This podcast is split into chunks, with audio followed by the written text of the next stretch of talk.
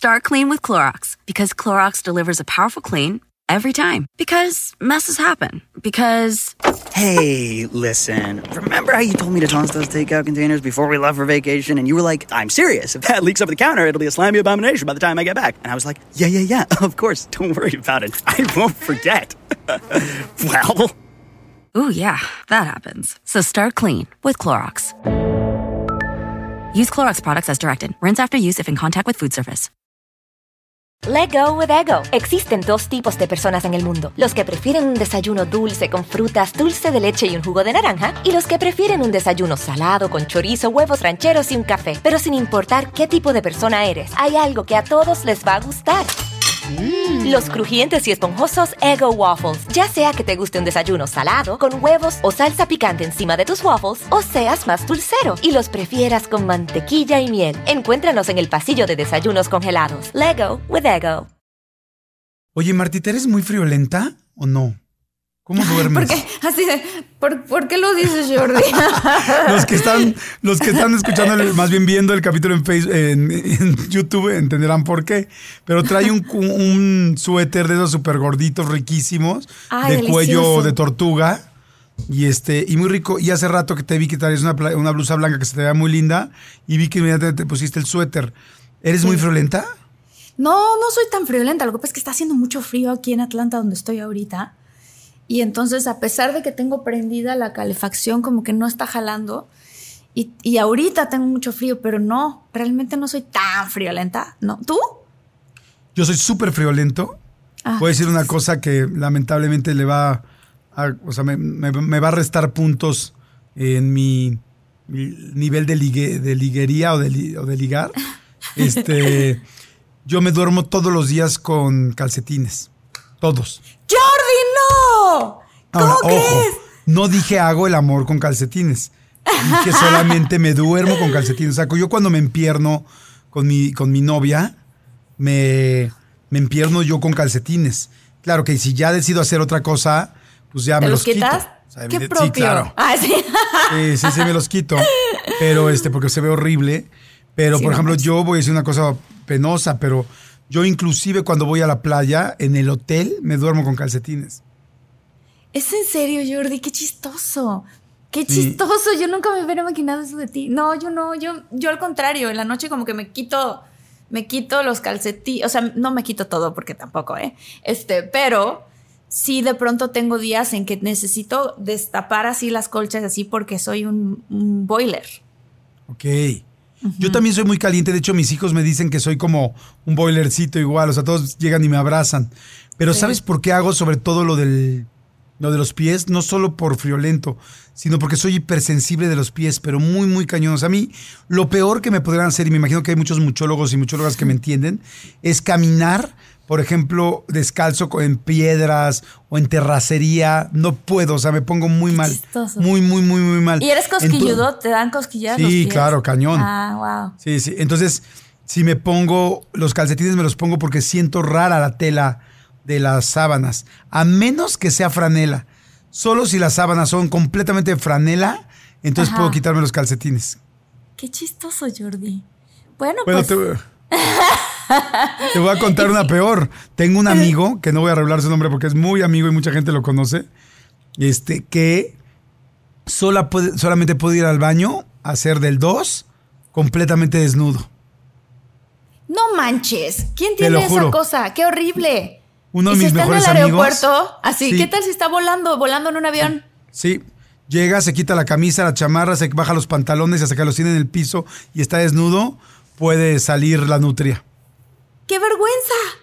Sí. ¿La qué? Imagínate Puede, cuando- perdón, pausa. La, ¿Puede salir la nutria? Sí, la nutria. colgar, el, colgar el tamarindo. ¡Ay, no! No. ¡Cállate, Jordi! El puro. ¡No! Verle el puro al cachetón. No, no, ya, por favor, arranquemos. No puede ser. Y aparte, el tema que vamos a hablar, nada que ver con lo que estamos hablando, muchólogos y muchólogas.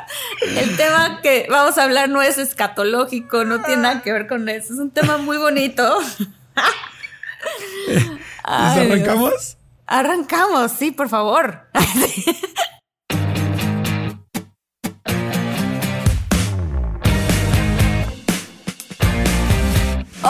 Hola, muchólogos y muchólogas, yo soy Marta y Gareda y no necesito quitarme la ropa para ir al baño.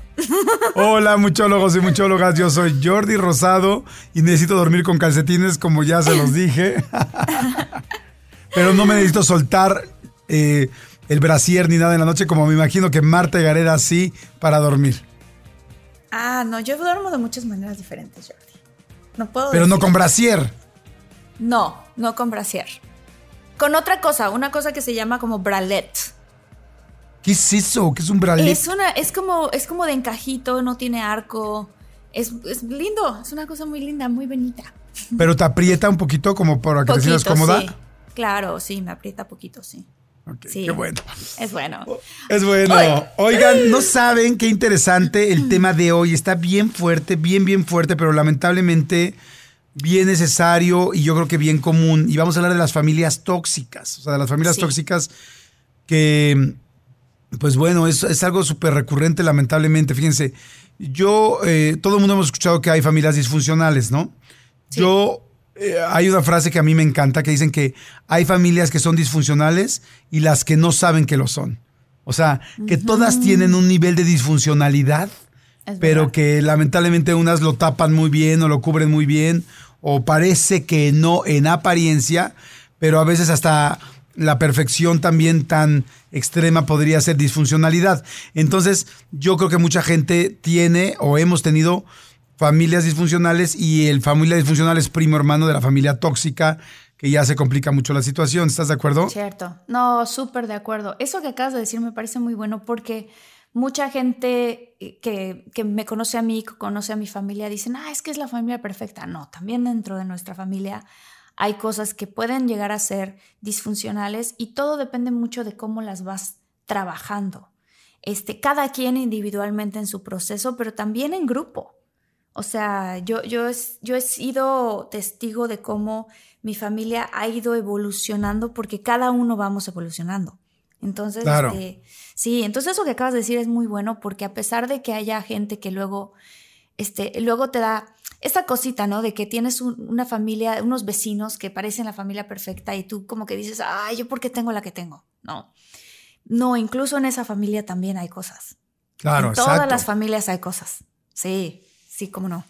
Completamente de acuerdo. ¿Saben qué? Miren, yo de entrada eh, empezaría diciendo que es muy duro las familias donde, o sea, primero que nos sentamos normales. O sea, que todos los muchólogos y muchólogas que están escuchando, que nos sentimos de repente distintos por decir qué fuerte está mi familia o qué, qué familia tan más complicada me tocó, o que te duele, o que a veces dices, odiaría, odio esta familia o quisiera no ser parte de esta familia, decirles que no están solos. O sea, yo creo que en serio sin temor a equivocarme, no, no tengo los números exactos, pero lo he oído con miles de psicólogos, siete, ocho familias de cada diez son complicadas, o sea, Sí. y las que no lo son, no quiero generalizar, no es que todas tengan complicaciones, pero la mayoría tienen como vicios ocultos, o sea, cosas que no sabes y que están pasando.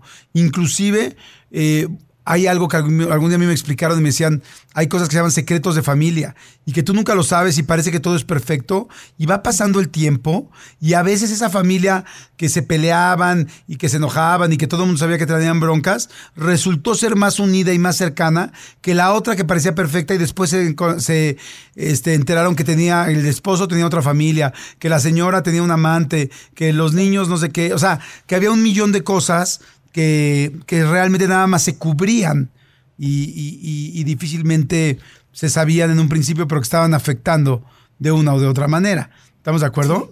De acuerdo, de acuerdo. Creo que, creo que es lo que decíamos, que poco, que poco a poco las familias van evolucionando y van creciendo, pero cada, cada una de las personas, conforme tú vas trabajando en ti, también empieza a cambiar la perspectiva que tienes de tu familia.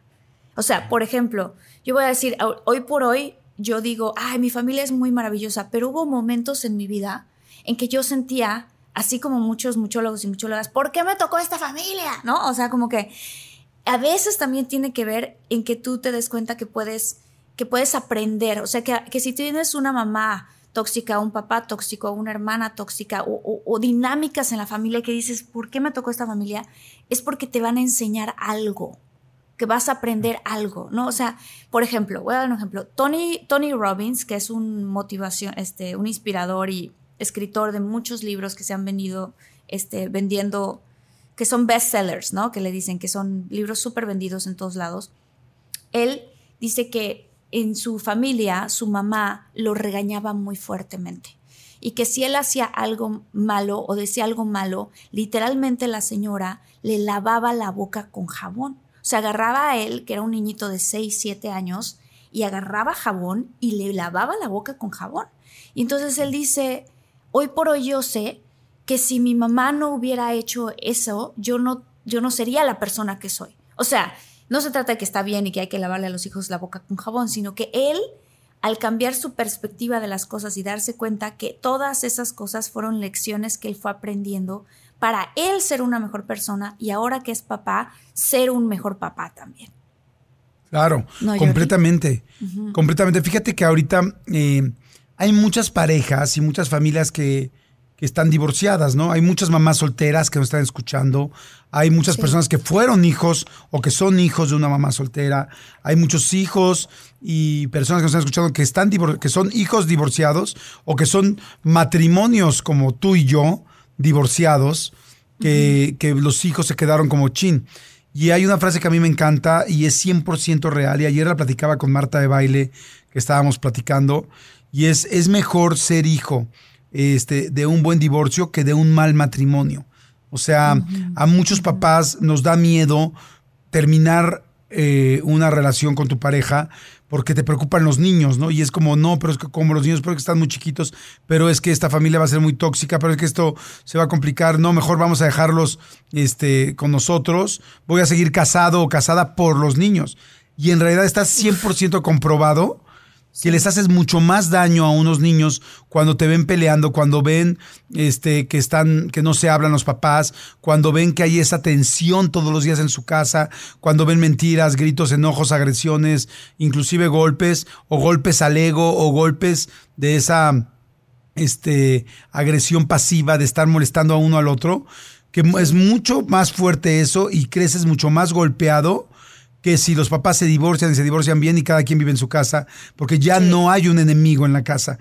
Pero los papás a veces no lo entendemos y nos da mucho miedo dejar esa familia tóxica que lamentablemente formamos sin querer, por cómo se juntaron las dos personas, por los elementos que cada quien tenga, por en fin, que, este, que divorciarte. A ver, para arrancar el capítulo completo, me gustaría, mi querida Marta, que tú platiques quién es tu familia. Que digas quién es cada hermano, cómo está. O sea, danos un organigrama de tu familia y yo voy a dar un organigrama de la mía para que vayamos viendo en qué cosas hicimos bien y qué cosas hicimos mal y, y, la gente nos conozca y pueda saber también qué pasa con nuestras familias. ¿Te late? Claro, me gusta mucho ese ejercicio, Jordi, porque además después de que nosotros crecimos con, una familia así, nos vamos al mundo a encontrar el amor o a vivir la vida con todas esas cosas que nos programaron los papás y las mamás y nuestro entorno de chiquitos. Entonces, por eso sí es súper fuerte este tema de las familias tóxicas, pero también, sobre todo, creo que detrás de ese tema hay maneras de cómo, de cómo solucionar este, estos traumas que uno puede haber traído de, parte de su familia. Entonces, bueno, yo voy a hablar de la mía en específico. Este, mi mamá y mi papá se casaron muy jóvenes. Mi mamá tenía 19 años y mi papá 20. Entonces me tuvo a mí mi mamá cuando ella tenía 20 años de edad. Entonces estaba muy chiquita. Eh, ¿Por qué recalco esta parte? Porque mm, ahora que ya he leído muchísimos libros de psicología y de todos estos tipos de libros que hablan de, la experiencia humana, cuando tú eres un papá o una mamá que tienes un hijo, una hija o varios hijos tan, tan joven, pues realmente tú como, hombre o como mujer todavía no te conoces. Todavía no sabes quién eres ni, qué, ni quién eres completamente. Incluso tu cerebro no está al 100% desarrollado hasta que tienes 30 años de edad. Y ya estás criando a, otro, a otra personita.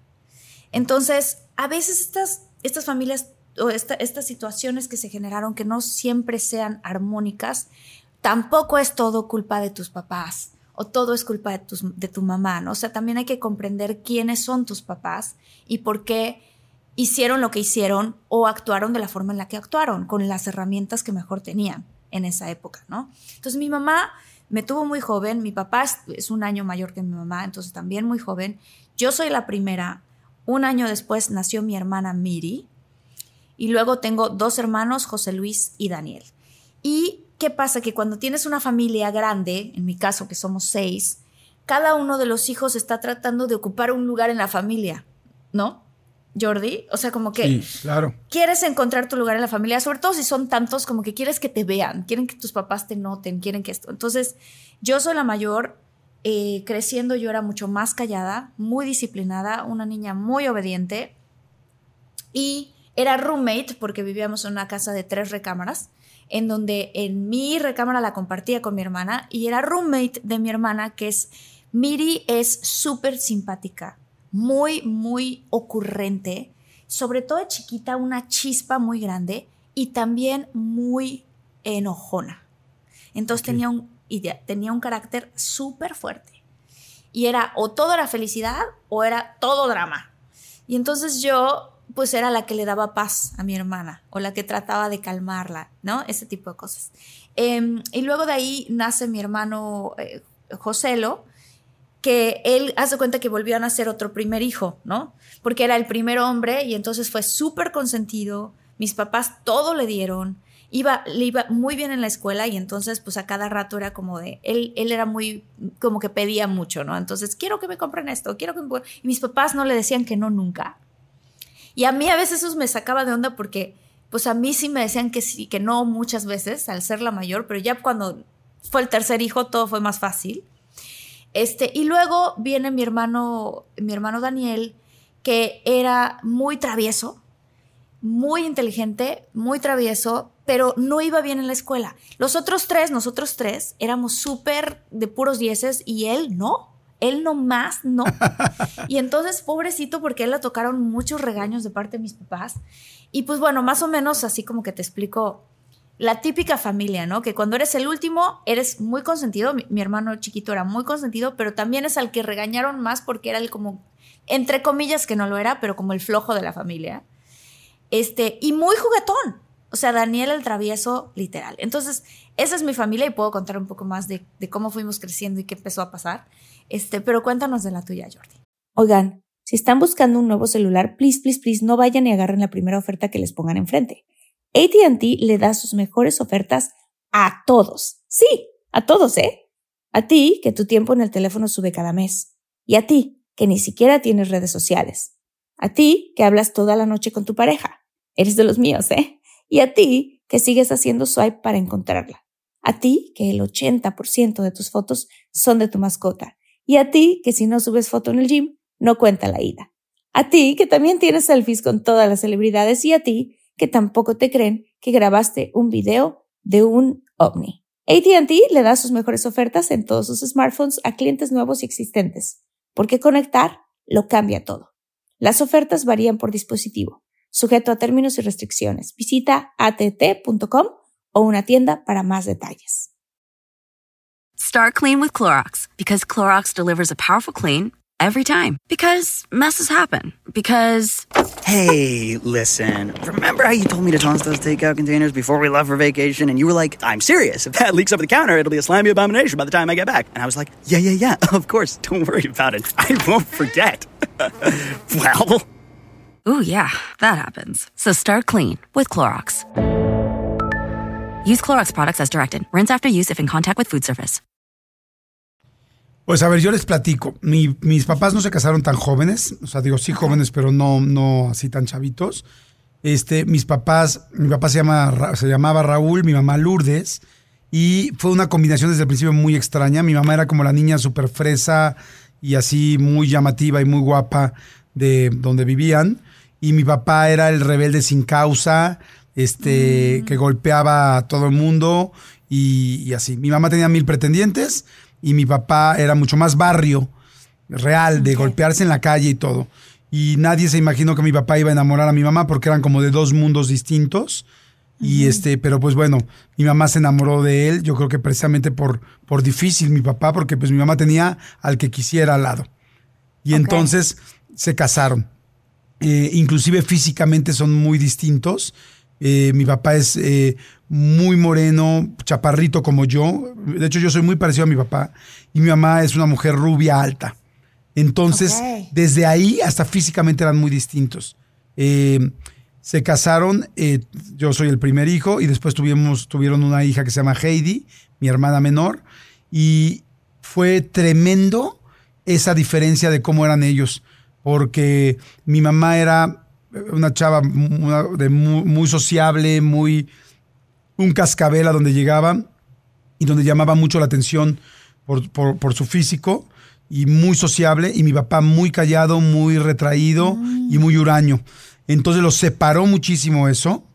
Eh, Después, lamentablemente, mi papá este, se dedicaba a comprar coches, vender y comprar coches, entonces no le iba tan bien monetariamente.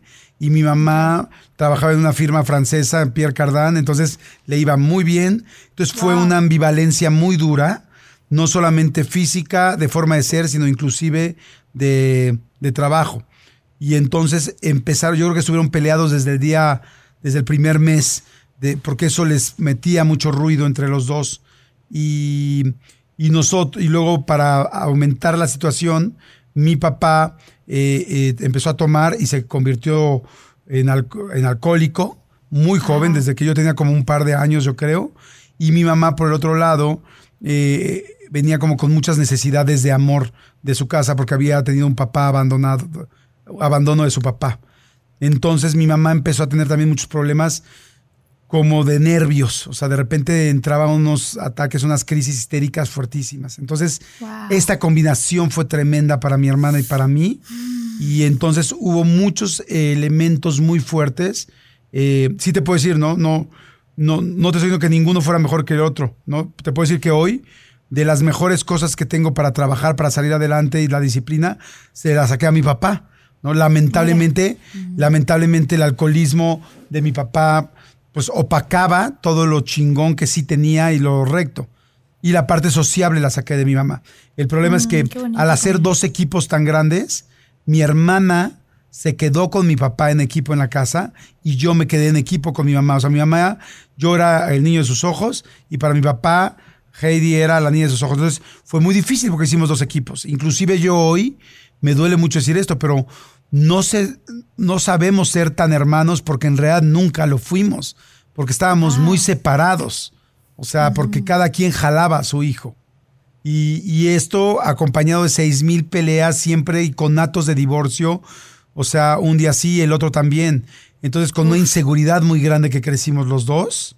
Claro. Y, y- y, pues evidentemente con agresiones, con mi papá que llegaba borracho y tal todos los días, en la noche, con eh, separación de habitaciones desde el principio, gritos, groserías, inclusive a mí jamás me pegó mi papá, ni a mí ni a nadie, o sea, pero sí, te puedo decir que hubo una Navidad donde sí hubo un conato de golpes por el alcohol eh, y fue horrible y fue la última Navidad que pasamos todos juntos.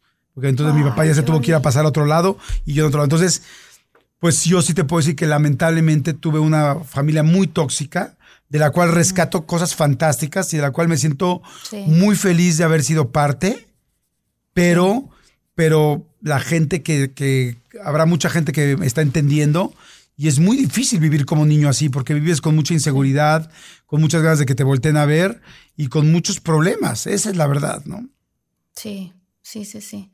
Uf, es que también, wow, eso me hace admirarte mucho más, Jordi, porque a pesar de, o sea, tú eres el ejemplo de que a pesar de que creciste en un ambiente familiar no saludable en muchos sentidos, este, lo que acabas de decir, tomaste lo mejor de ello y también yo sé, porque te conozco como amigo, que tú como hombre decidiste tomar lo mejor de tu mamá y lo mejor de tu papá y aplicar lo mejor que puedes de ti mismo para con tu familia.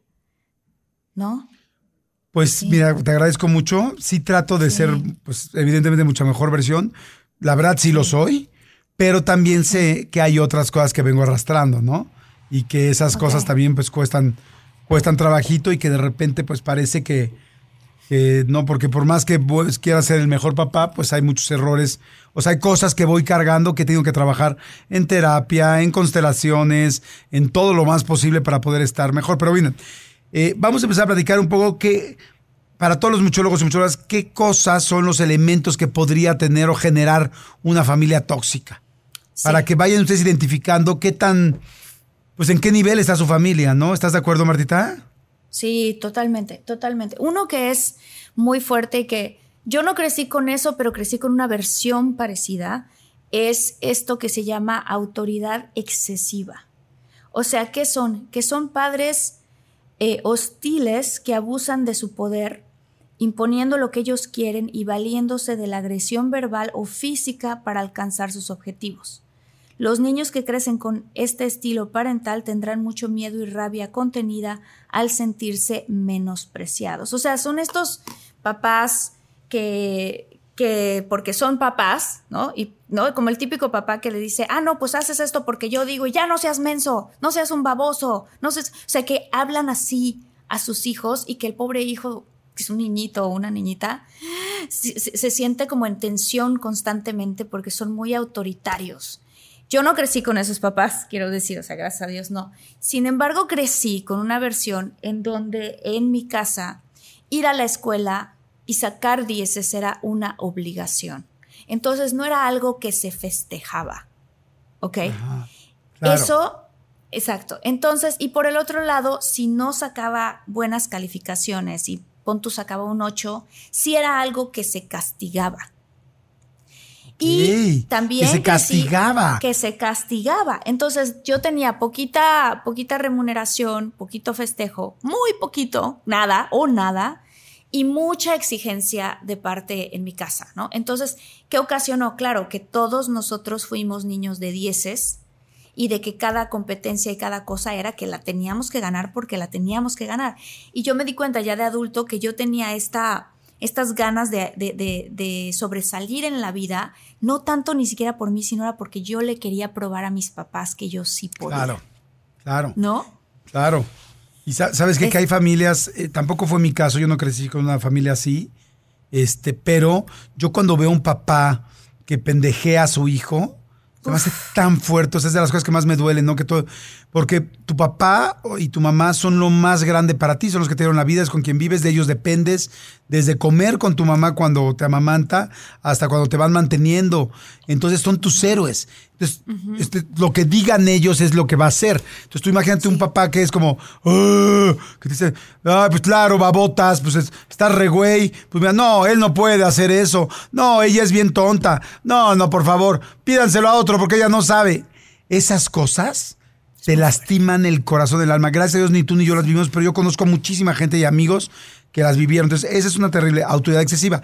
Otra que es terrible es lo contrario, que es sobreprotección. Hay papás y mamás que son tan sobreprotectores de sus hijos que, los, que les merman la seguridad, porque todo es, yo lo hago, él no puede, claro que sí, yo te ayudo, no. Entonces, es tanta la sobreprotección, como dicen, ningún extremo es bueno. Entonces, del otro lado, te hacen sentir que tú no puedes hacer nada y eso es inicio de una familia que posteriormente va a ser tóxica. ¿Sabes qué? Eso que acabas de decir también, le quiero agregar que otra característica, porque yo, lo, yo no lo viví en mi casa, pero yo lo vi en una familia que no era la mía, que sobreprotegían tanto a estos niños que nunca les contaban lo que estaba ocurriendo. O sea, cuando habían malas noticias en la familia o que alguien se había enfermado o que algo había pasado, estos niños no les decían nada, como que los mantenían en una burbuja. O incluso que si algo les pasaba a estos niños de, ay mamá, este, eh, fulanita de tal no me habla. Uy, pobrecita, ¿cómo puede ser? Si tú eres lo máximo, eres la más maravillosa. También hay papás que echan tantos piropos a los hijos y que no, no los preparan para la realidad. O sea, allá fuera en el mundo te van a decir que no, pero hay papás y familias que se pueden volver tóxicas porque te lo dan todo. Claro. Y a todo te dicen que sí. No te enseñan el nivel de tolerancia, ¿no? Sí, exacto. Fíjate que a mí me pasó una cosa muy chistosa ahora como papá, para que, de lo que decíamos, ¿no? Como no importa lo que hayas vivido antes, tenemos todos errores. Voy a conectar mi compu claro, se está acabando la pila. Por supuesto. Pero síguele si quieres. Tenemos todos errores, ¿no? Entonces, por ejemplo, a mí algo que me pasó bien cañón es que yo, pues bueno, en mi infancia hubo muchos momentos con problemas económicos, muchos, muchos. Así como había momentos de vacas gordas y todo salía muy bien y, y mi mamá era así como que daba manos llenas, de repente había momentos muy, muy fuertes donde pues teníamos que ir a comprar todas las, las cosas al mercado en, digo yo, ¿cómo se dice? Este, ay, al mayoreo, ¿no? O a granel. ¿No? Que me acuerdo que comprábamos el shampoo a granel y la crema a granel y, y yo ver la crema en una bolsa de plástico y llegar y tenerla que poner crema, pues no creas que ni vea ni Pons, ¿no? O sea, crema hechiza para poderla poner en el frasquito de Pons. Entonces, bueno, a lo que voy es que entonces cuando yo crezco como, y empiezo a ser papá, yo nunca quise, claro que como papá, digo, afortunadamente me ha ido bien, pero también he tenido momentos difíciles donde nos va mal. Y yo me di cuenta que nunca le quise decir a mis hijos que me iba mal. O sea, cuando me iba mal, yo no les decía, no decía nada, porque yo decía, no quiero que mis hijos sientan esa eh, sensación de que nos va mal como yo la sentí. Y de repente un día me dice, este, no me acuerdo quién, le estaba platicando esto, y me dice, ¿cómo crees? Me dice, si tus hijos nunca saben que hay un momento que le va mal a ti, que normalmente te va bien, imagínate que no sabemos cómo les va a ir a ellos, imagínate cuando a ellos les vaya mal, no van a tener ninguna referencia de esto. Van a decir, ¿cómo? Mi, mamá, mi papá siempre fue un chingón, nunca le fue mal, entonces yo soy un pendejo, así me- a mí me está yendo mal. Exacto. Entonces me dijeron, tienes que enseñarle a tus hijos que hay buenos días y que hay malos días, que hay buenos momentos y que hay malos momentos.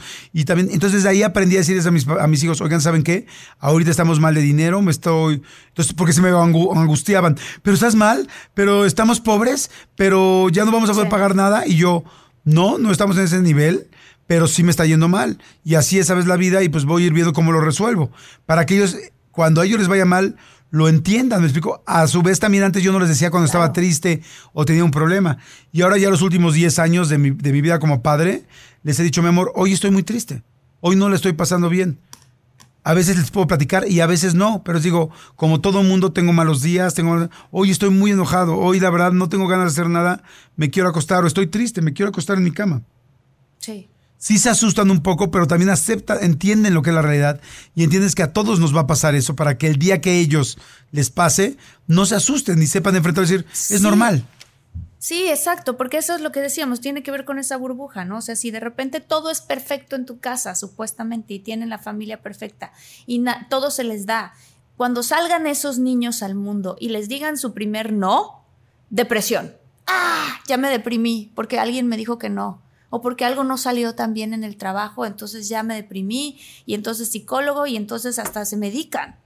Y dices, Claro. espérame, no, o sea, la vida a veces te va bien, a veces no te va bien, y creo que tiene que ver con esta parte de, de sobreproteger. Hay otra Sí. cosa que yo he notado que, que hacen también las familias, los papás que pueden llegar a ser tóxicos, y no lo saben que lo están haciendo, es que cuando, por ejemplo, yo voy a contar un caso, ¿no? una señora que empezó a tener una especie como de paranoia y le empezó a dar como ataquitos de claustrofobia. Entonces ella empezó a ir al baño y dejar la puerta abierta y decirle a su hija de nueve años, párate afuerita y estate ahí al pendiente mientras yo hago del baño, ¿no? Entonces, ¿qué pasa? Que le están poniendo a esos papás una responsabilidad a un niño de cuidarlos a ellos Sí. y eso eh, eh, no, o sea, el- la labor de un niño en ese momento es que te cuiden tus papás. Claro, claro. ¿no? Entonces, eso también puede ser una cosa, una cosa, cosa tóxica. O sea, claro que creo que yo, ¿no? Como tú decías, Jordi, tú eres papá, yo no soy papá, pero he aprendido de mis papás, ¿no? Pero mi mamá y mi papá dicen, no, si tú te enfermas como papá o mamá, está bien decirle a un hijo, estoy enfermo, pero todo va a estar bien. O estoy enfermo, pero no te preocupes por mí, me cuido yo.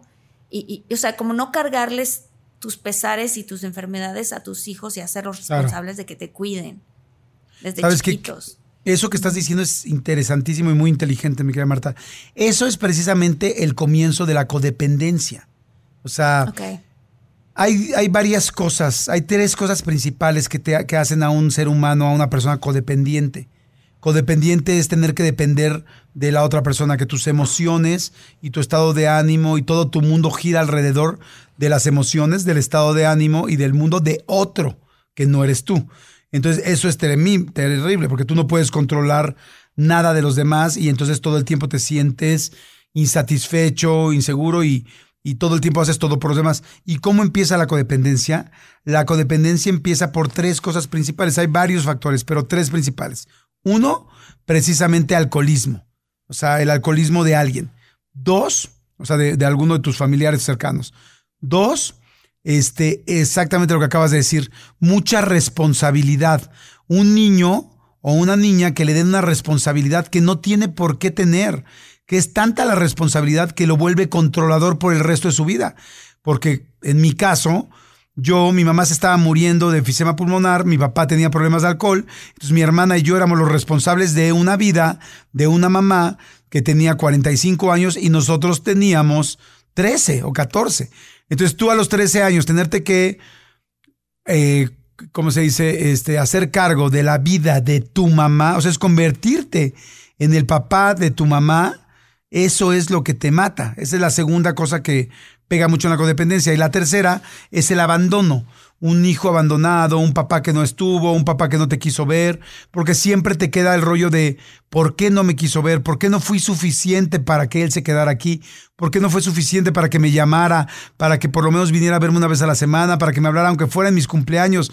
Y esos son los dolores que te hacen codependiente y esos son los dolores que lamentablemente cuando se están gestando hacen una familia tóxica, porque son demasiados los elementos emocionales que juegan en contra de la familia. Entonces yo les digo a todos los papás y mamás, quien el papá que abandona, yo lo he visto mil veces, ¿eh? y papás y mamás que abandonan, ahorita te vale, ahorita no te importa, ahorita igual no tienes la madurez, no quieres afrontar la responsabilidad tal, pero te digo algo, el día de mañana yo lo he visto en muchos casos, los papás se arrepienten. Y cuando el papá quiere regresar con ese hijo a pedirle disculpas y a tomar el tiempo, y a, perdón, y a recuperar el tiempo, ya no puede.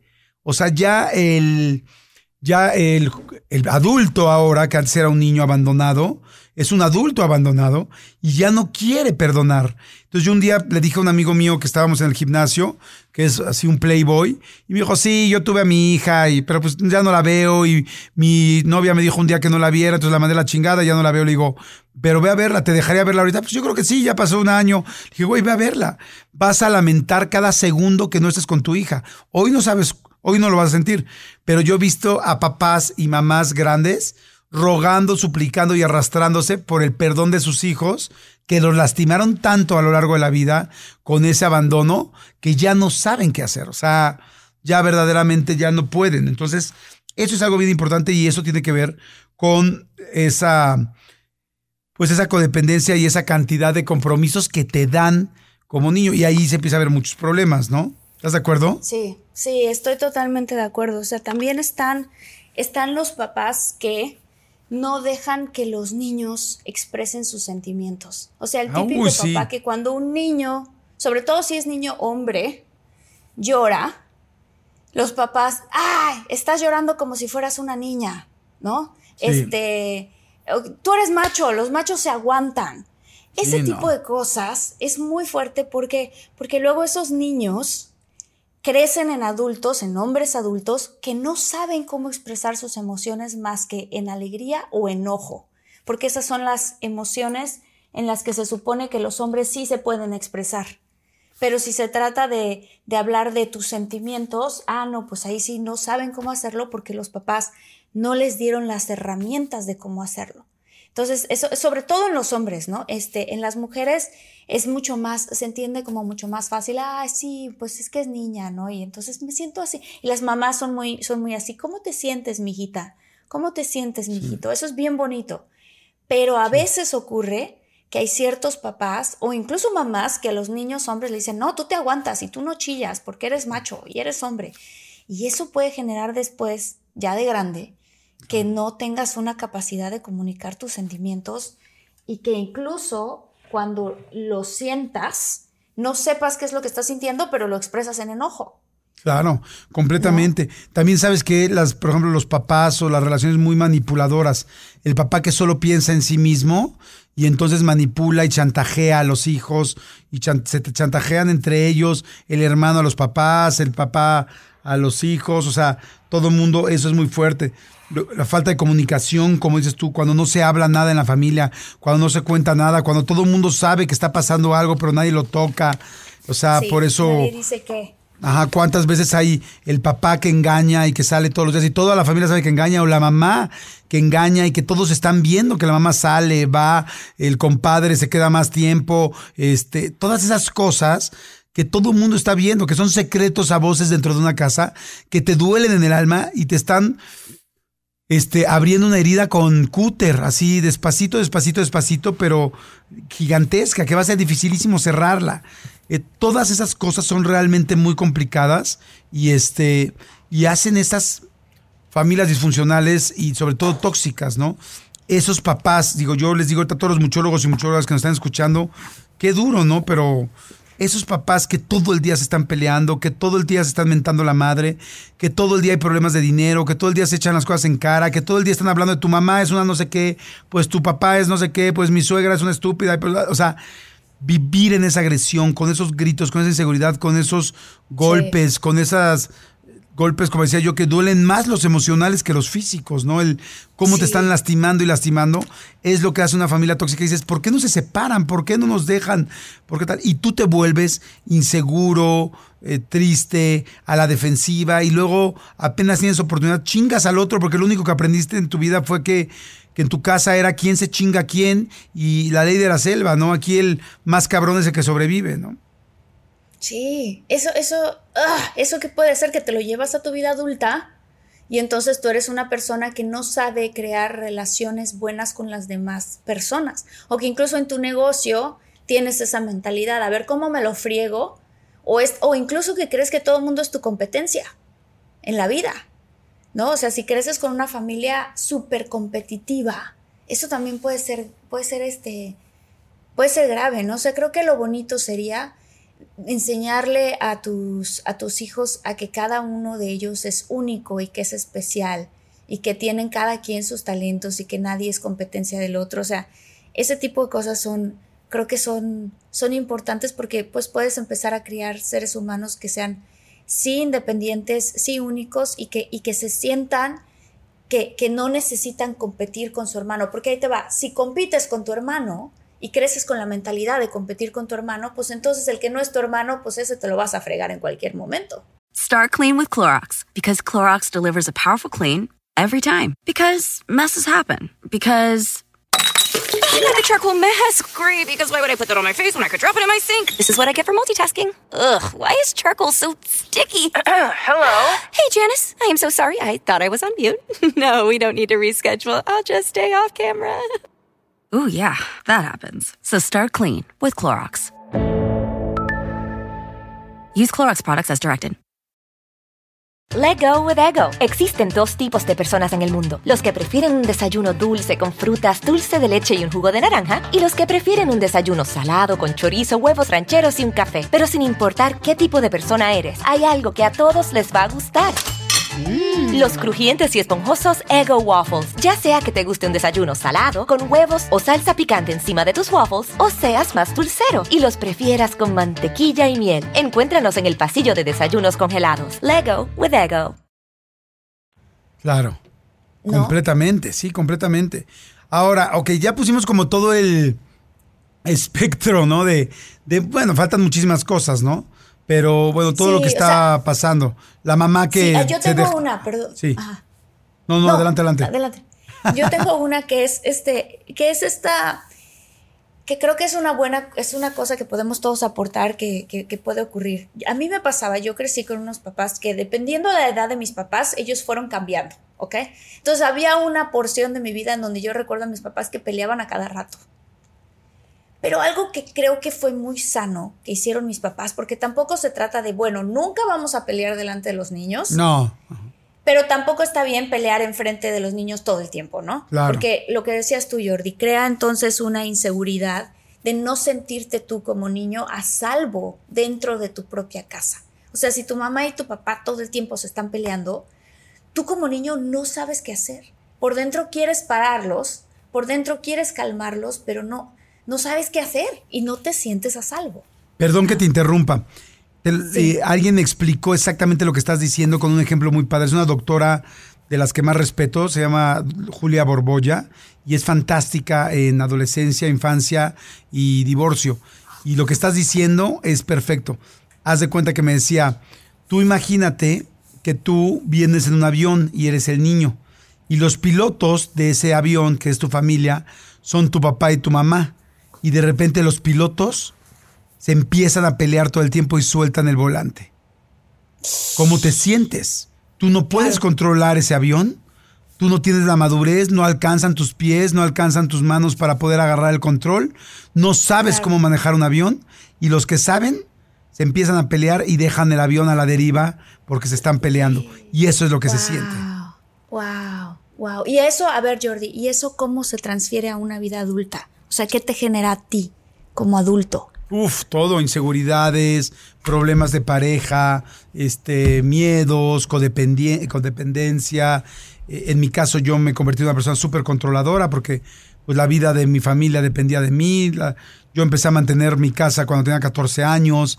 Entonces, te, te empiezas a ser una persona muy, pues, muy controladora, muy como que todo lo quieres tener bajo tu control porque sabes que todo va a salir bien. Y eso, más bien, sientes que todo tienes que controlarlo tú para que salga bien, porque así fue en tu infancia. Entonces, ¿qué tienes que hacer? En mi caso, y eh, bueno, en el caso de todos, pero a mí qué me ha funcionado, trabajar desde muy chico, trabajar en terapia, trabajar tus miedos, trabajar con tu niño interior, ¿no? Con tu niño interior, qué tienes, cómo lo lastimaron, cómo lo puedes sacar adelante, trabajar con muchas cosas, ¿no? Trabajar en tu en tus miedos, en tus inseguridades, aceptar primero lo que tienes, saber que tienes defectos en muchas cosas o muchas áreas de oportunidad, como se dice ahora, y luego empezar a trabajar, ¿no? Empezar a trabajar de diferentes formas, ¿no? O sea, porque pues, la gente dirá, bueno, sí, ¿qué? Ok, tengo una familia eh, tóxica. Bueno, primero, ojalá que los papás que nos están escuchando eh, si necesitas, te das cuenta que estás siendo parte de una familia tóxica, tomar terapia, tomar ayuda, o con meditación, o con yoga, o con una religión. Hay gente que se pasa al cristianismo y le ayuda. Hay gente que, que busca un psicólogo, un psiquiatra y le ayuda. Hay gente que hace constelaciones o se vuelve muy espiritual y le ayuda. O sea, pero si tú eres el jefe o la jefa de esa familia o la cabeza de esa familia, entonces tienes que trabajar rápido para lastimar a lo menos posible y sacar adelante las cosas. Y si tú eres el resultado de una familia como estas, tendrás que trabajar también en ti para que no vuelvas a generar otra familia igual. Exacto, exacto. Eso es valiosísimo. Acercarte a algo que te dé un guía. ¿Sabes? Ya sea un guía espiritual, ya sea un sacerdote, ya sea un psicólogo, alguien que te dé consejo. Este, lo que, lo que iba a decir para redondear ese punto es que cuando mis papás se peleaban y tuvieron esa etapa en donde se peleaban mucho, este, ellos se acercaron a la iglesia que tiene una cosa que se llama encuentro matrimonial, que es muy bonito, porque les dan, son psicólogos que están dentro de la iglesia que te ayudan y que te dan, te dan guía de cómo tratar las cosas. Bueno, sin embargo, mis papás hicieron un ejercicio porque, como decía, no se trata de que nunca te pelees delante de los hijos, y tampoco se trata de que todo el tiempo te pelees, ¿no?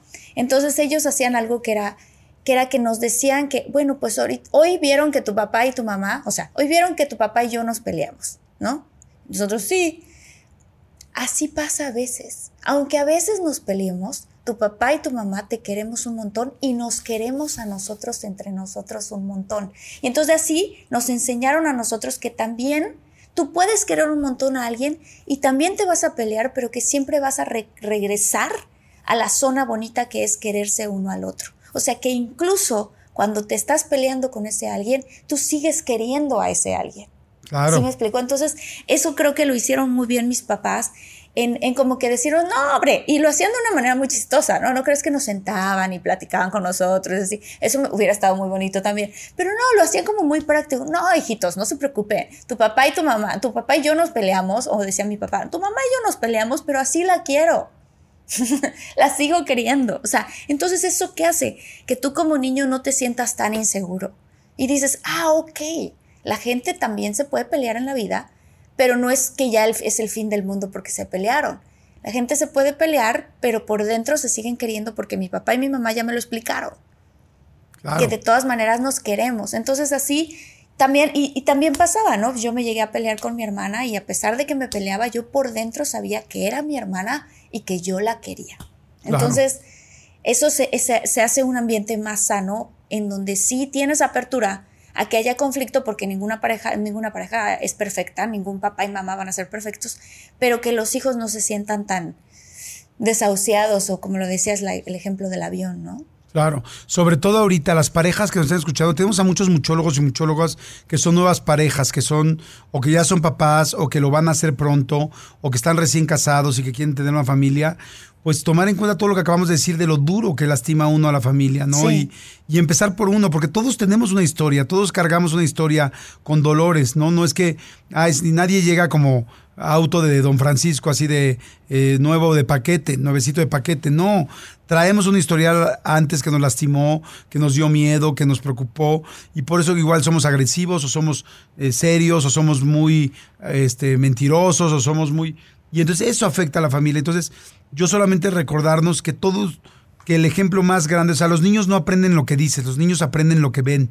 Y si el papá dice no sean mentirosos y miente por teléfono cada vez que le llaman y diles que no estoy, y si el papá o la mamá le dice sé buena niña y no te pongas esa minifalda, pero se anda este coqueteando con todas las personas que ve enfrente, pues la niña va a aprender eso. O sea, entonces, como cuidar esas relaciones, y si tú estás en una familia así, si tú estás en una familia así, decirte que, eh, pues evidentemente como más chavo es como cómo controlo yo a los demás, ¿no?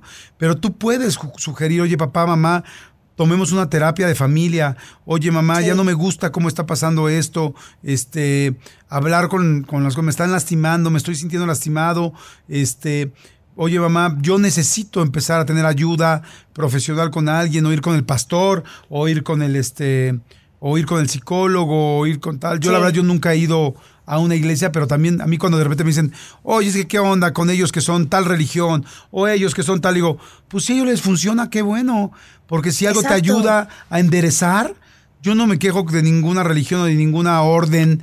Si alguien te ayuda y te hace tener una mejor vida, qué bueno. Tendrán sus propios intereses la religión.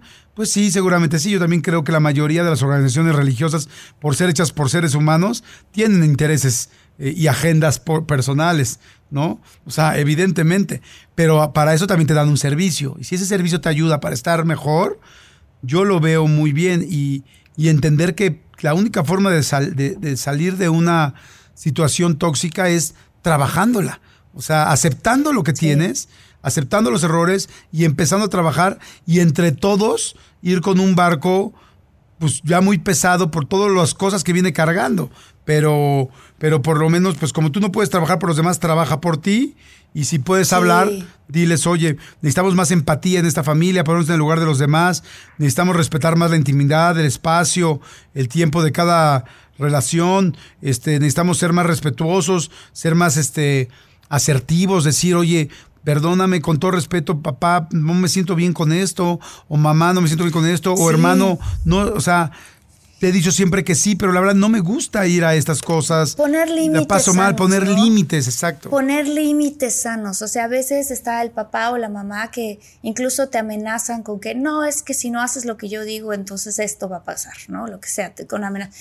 A veces también creo que hay dos cosas muy importantes. Una es cómo te comunicas con tus papás tú, porque uno puede ser responsable de uno, ¿no? ¿Cómo Claro. me comunico yo con mi esposa? ¿Cómo me comunico yo con mis hijos? ¿Cómo me comunico yo con mis papás? Si mi papá y mi mamá explotan, gritan y dicen y me amenazan y lo que sea, yo no voy a hacer lo mismo. Voy a esperar a que se calmen y entonces en otro momento como más tranquilo decir, ¿sabes qué, papá? El otro día que me dijiste que yo era un bueno para nada, o que el otro día que me dijiste que yo que quería ser futbolista, eso nunca me va a dar dinero, que el otro día que me dijiste esto, el otro, aquello, lo que sea, un insulto, ¿no? Que soy un estúpido, o que soy una dejada, o que no me voy a casar nunca, o que quiero decirte que eso me lastimó. Y claro. expresarlo. Quiero decirte que eso me lastimó.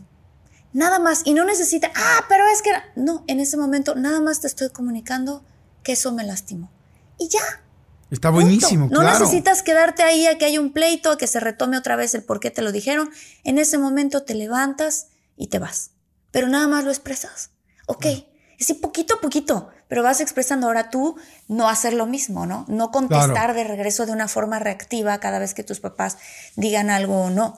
Este, creo si que esa plano- comunicación. Claro, y si de plano tú dices, esto está imposible, o sea, le digo eso a mi papá y me va a reventar la boca, o mi mamá me va, se va a burlar de mí, o no hay manera de que yo haga eso, y si de repente, verdaderamente, en el caso de que tú seas el hijo, eh, tus papás son imposibles en ese aspecto de, de tratar de controlar no de controlar, sino de manejar la situación con palabras y con una buena, con asertividad y con empatía, y no hay manera, porque pues son adultos y no los puedes controlar. Digo, aunque fueran personas de tu misma edad, no puedes controlar a nadie. Entonces, ¿sabes qué? Consíguete un condón emocional. O sea, si tú no puedes con lo que hagan los otros adultos, entonces busca tú asesorarte, tú ayudarte, tú crecer, tú tener terapia, tú irte a lo espiritual, tú irte a otras cosas, a la yoga, tal, a cosas que a ti te ayuden a salir adelante de algo que tú no puedes controlar. Sería padrísimo decir que cada familia tóxica van a poder sentarse a platicar con calma en la sala y todo lo van a arreglar, pero la verdad es que la mayoría no lo va a lograr, porque tendrían que tenerlos, estar todos en el mismo canal. Pero si tú no estás, si no lo logras, o si no, si no es el caso de tu casa, que yo creo que va a ser el mayoría, entonces la mayoría, entonces tú búscate un escudo emocional para ti, para protegerte, para poder pasar por esa familia tóxica y posteriormente no hacer una nueva, ¿no? Exacto, eso qué impresionante lo que acabas de decir, el escudo protector tuyo. O sea, sí, pues sí, porque mira, muchas veces sufrimos mucho porque queremos también cambiar a esa familia tóxica. Y les queremos enseñar lecciones y les queremos, queremos que sean mejores. Pero hay una cosa, hay un ejercicio que es muy bonito, que es el ejercicio de la aceptación. Y decir, bueno, mi mamá es así, mi mamá explota, mi mamá grita, mi mamá eso, pues la voy a querer como es, porque sé que así es ella y yo al contrario, yo me voy a eh, este, educar, me voy a comprar este libro de inteligencia emocional, voy a escuchar este podcast, yo me voy a preparar de la forma en la que yo pueda para crear mi propio escudo personal y además voy a aceptar que mi papá y mi mamá están en su proceso y ya crecerán cuando tengan que crecer ellos. Pero yo mientras, pues yo me abrazo de mí, en este sentido y no significa que los corto y ya nunca más los quiero volver a ver. No, pues claro, que no son tu familia. no, son tu familia, tu familia va contigo, pero entonces a lo mejor tú puedes ser un poquito más consciente y decir, ok, así son ellos en el momento que están viviendo y vienen también ellos de sus traumas, de sus papás y de su propia familia tóxica en la que crecieron. Entonces verlos con más amor y con más empatía y entonces decir, bueno, pues aquí estoy y aquí están ellos, ¿no?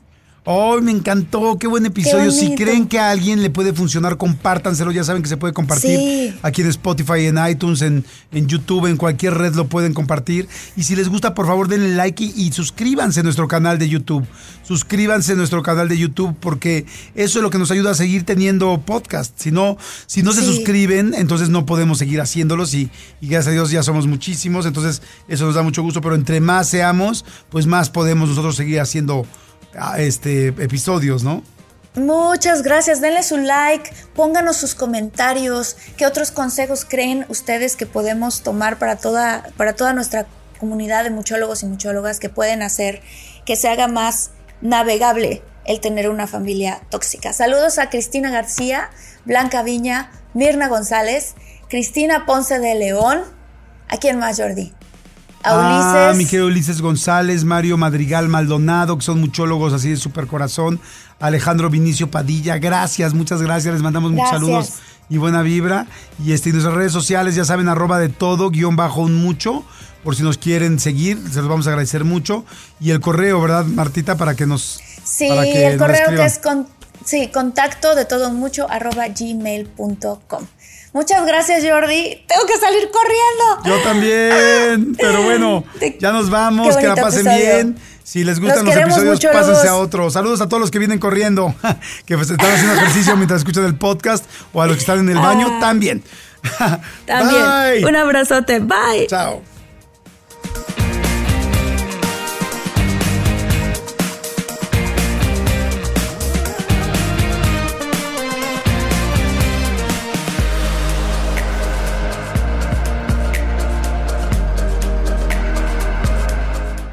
Start clean with Clorox because Clorox delivers a powerful clean every time. Because messes happen. Because.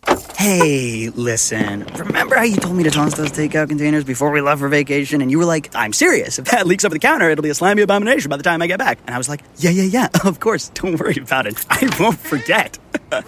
well. Ooh, yeah, that happens. So start clean with Clorox. Use Clorox products as directed. Rinse after use if in contact with food surface.